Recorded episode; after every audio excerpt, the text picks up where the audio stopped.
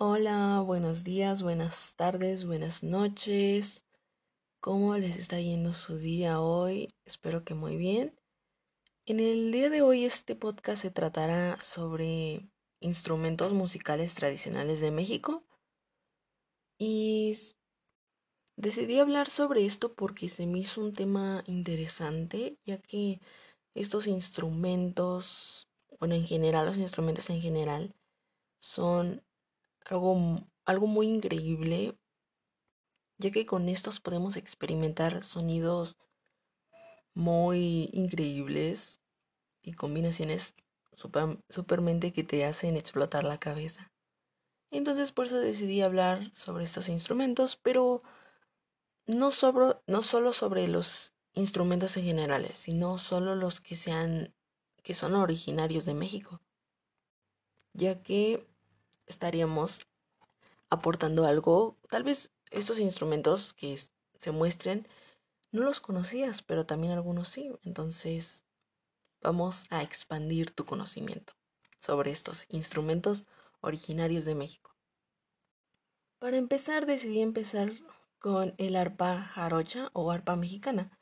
Esta es una arpa grande con estructura de madera que tiene de 32 a 36 cuerdas, hechas inicialmente de tripas de animales, pero ahora se usa nylon.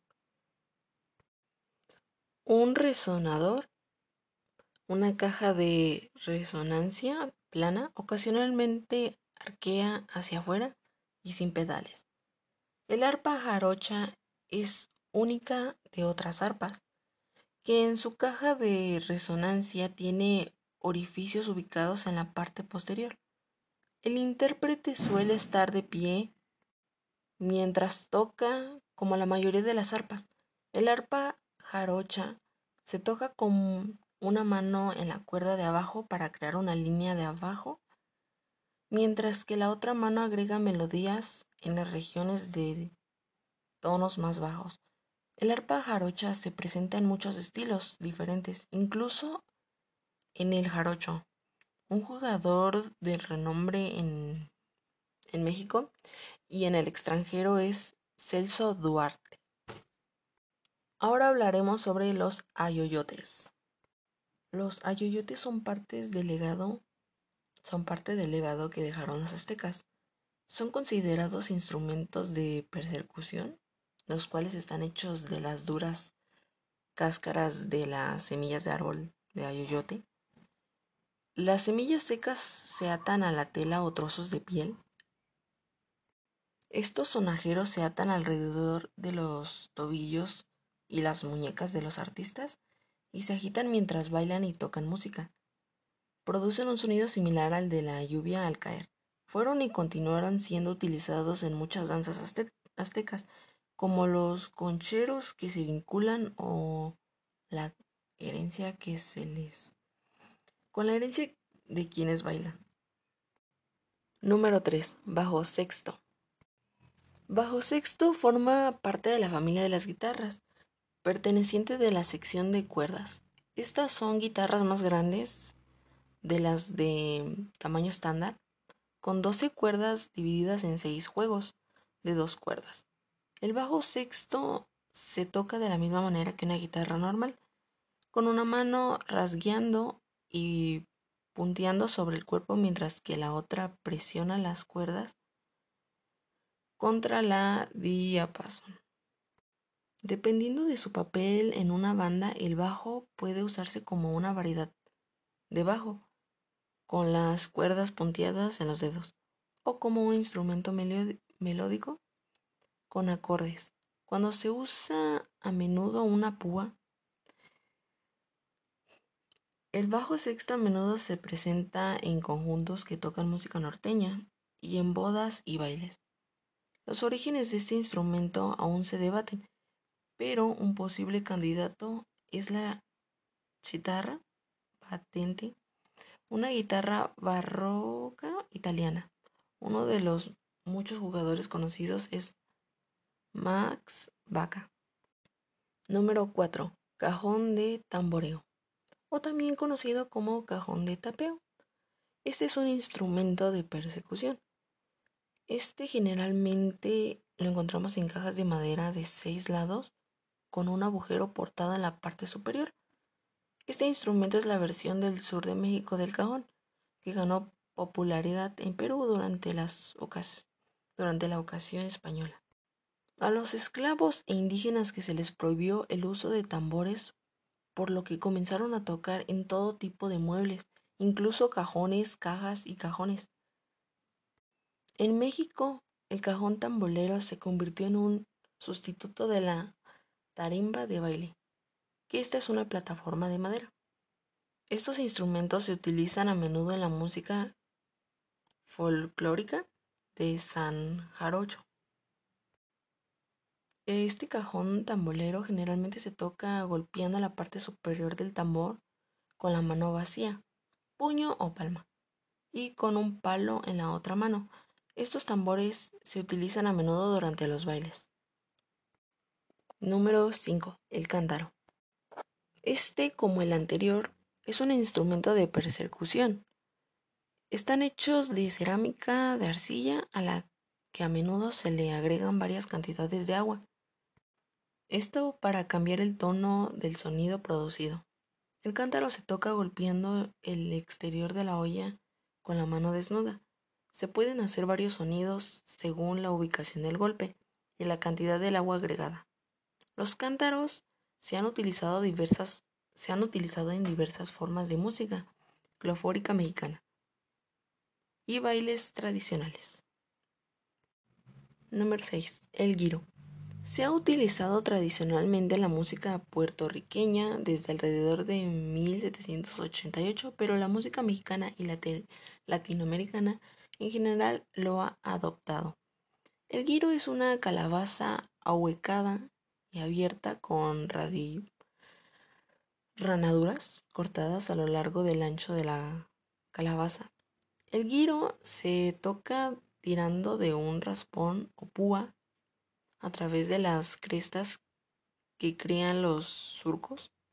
Esto produce un tipo de áspero, un tipo áspero.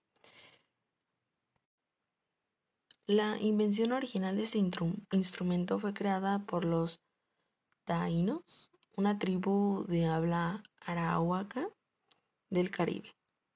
Este instrumento aparece mucho en la música salsa. Número 7. El guitarrón mexicano.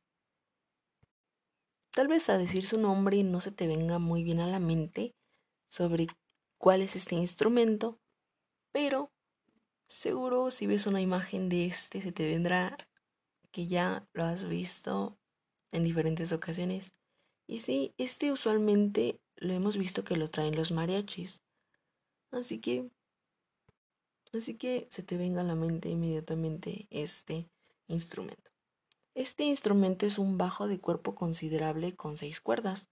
Tres de las cuerdas suelen ser de nylon, mientras que tres son de acero. Estos instrumentos tienen cuellos sin trastes.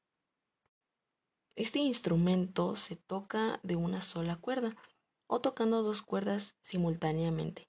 La otra mano presiona las cuerdas a lo largo de del traste para formar acordes. Estas guitarras se presentan principalmente como, ya mencioné antes, conjuntos de mariachis, donde forman líneas de bajo rítmicas. También se cree que el guitarrón reemplazó el arpa como instrumento preferido para el bajo. Número 8. Maracas. Esto en lo personal se me hace, sería algo extraño que no supieras a qué instrumento me esté refiriendo, a menos que en el lugar donde te encuentres se llame diferente. Pero recuerdo mucho este instrumento que siempre en los festivales de la primaria me los pedían y ahí teníamos que andar usando este instrumento. ¿Qué recuerdos aquellos? Bueno, sobre este instrumento, como ya mencioné, es un agitador de mano, considerado un instrumento de percusión. Originalmente se construyeron como calabazas, con calabazas o, o caparazones de tortuga y se llenaron con frijoles, cuentas o guijarros. en el interior para producir el sonido. Las maracas modernas están hechas de madera, plástico o otros materiales, como el cuero, sin curtir. El material utilizado y el tamaño de la maraca harán que imita sonidos diferentes. Las maracas generalmente se tocan de dos en dos agitando el instrumento. A menudo se usan para mantener el ritmo y proporcionar un ritmo. También puede tener dos sonidos diferentes, alto y bajo, para crear un efecto diferente. Como dato extra, este se emplea en la danza de los matachines, uno de los bailes más practicados en el norte del país en la que se celebra el triunfo de los cristianos contra los moros. Número 9. La ocarina. Moderna. Se basa en un silbato de carnaval italiano de barro del siglo XIX. Sin embargo, los ejemplos han existido por mucho más tiempo que esto. Tanto los aztecas como los mayas tenían versiones similares a este instrumento, algunas con múltiples compartimientos globulares que producían una variedad de sonidos. La ocarina se considera una flauta globular y suele tener forma de huevo. Generalmente se construyen de arcilla o metal. Hay ocho orificios para los dedos y dos orificios para los pulgares. Algunas ocarinas también tienen un émbolo de afinación. Estos instrumentos de viento se tocan soplando en, en una boquilla y colocando los dedos sobre los agujeros para producir diferentes sonidos. Los bailes, cantos y rituales en los pueblos azteca y maya iban acompañados de la ocarina o un silbato, flauta o tipo similar. Ahora hablaremos sobre el pandero jarocho. Este es un tipo de pantereta, tiene un diseño octágono y tiene ocho discos de metal espaciados alrededor de su circunferencia. También hay piel de animal estirada a lo largo del marco. Se reconocen dos formas de pago del, pandero jarcho. El primero se considera en agitar suavemente el instrumento para activar los discos mientras se golpea la piel con el uso alternado del pulgar y del índice. Y el otro método consiste en usar el pulgar en el borde exterior del instrumento mientras lo hace vibrar rápidamente de un lado a otro. Este instrumento se usa con frecuencia en la música folclórica en el jarocho en el estado de Veracruz, en México. Ahora pasaremos a la guitarra de requinto. Esta tiene seis cuerdas de nylon y es relativamente más pequeña. Podríamos decir que alrededor de unos 18, 18% que en una guitarra acústica clásica normal. Y es un poco más profunda, de 4,3 pulgadas frente a 4,1 pulgadas en México. Estas guitarras más pequeñas se tocan de la misma manera que una guitarra normal. Los requintos a menudo se usan como parte de un conjunto de guitarras o orquestas. Es parte de la sección de cuerdas. En México, la popularidad del requinto está asociada a las bandas del trío romántico, que están compuestas por vocalistas y guitarristas que cantan, que cantan canciones románticas con ritmos específicos. Ocasionalmente estos grupos tendrán un maracador un contrabajista o un guitarronero. Un ejemplo muy conocido incluye Los Tres Caballeros. Ahora pasaremos al saltero mexicano. Este es similar al dulcemele martillado Está construido con piezas de madera para crear una caja que tiene forma, mm, ¿cómo decirlo? Trapezoidal, algo así. Hay tres tipos de salterio, tenor, soprano y requinto. Dependiendo del diseño, puede haber 90 cuerdas en tres juegos, o más de 100 cuerdas en tres o cuatro juegos. Las cuerdas se estiran a lo largo de la caja de resonancia, tablero superior o se sientan sobre cinco puentes. Para tocar las cuerdas de salterio se tocan con una púa.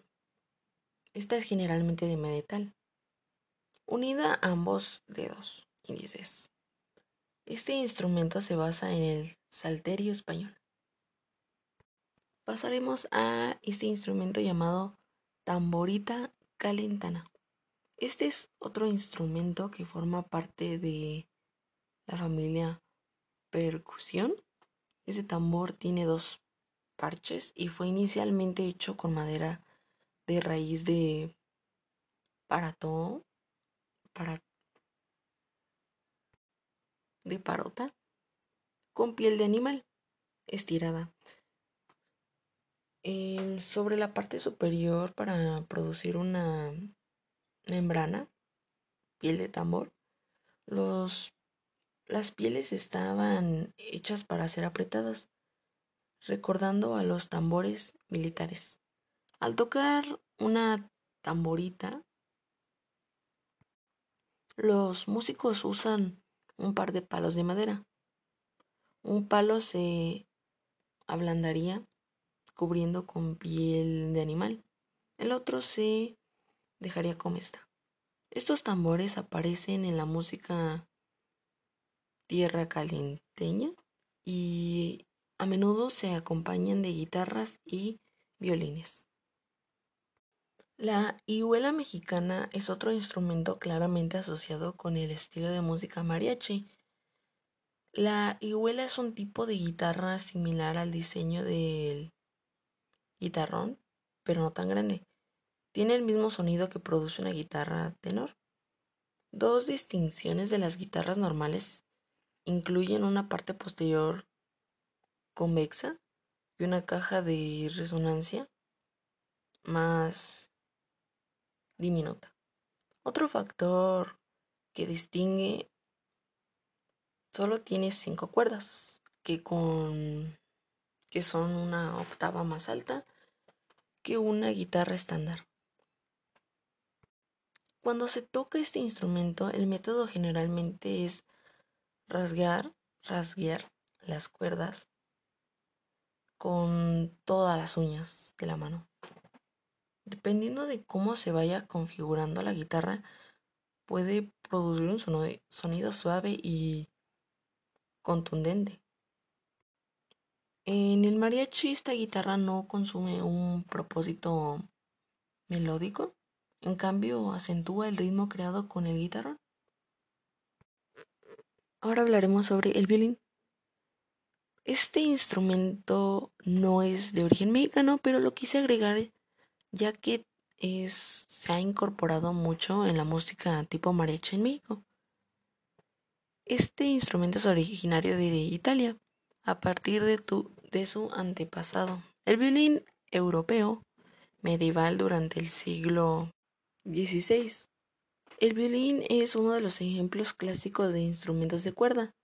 El violín continuó sometiéndose a retoques hasta 1800, cuando alcanzó su parente, alcanzó su parecido con el que hoy en día tenemos. El violín tiene un mástil sin trastes conectado al cuerpo o caja de resonancia. El puente ubicado en el cuerpo pasa por pasa las vibraciones que generan las cuatro cuerdas hacia abajo a la caja de resonancia. Al tocar el violín, el intérprete sostiene el instrumento entre la barbilla y el hombro. Luego se dibuja un arco a través de las cuerdas, mientras que los cuatro dedos de la otra mano se usan para presionar las cuerdas contra el cuello, para producir diferentes notas. Bueno, este fue todo sobre el podcast de hoy. Espero les haya aportado algo sobre su, su conocimiento musical y todos estos instrumentos mexicanos que a lo mejor no sabías y otros sí. La verdad son muy conocidos. Así que adiós, hasta la próxima.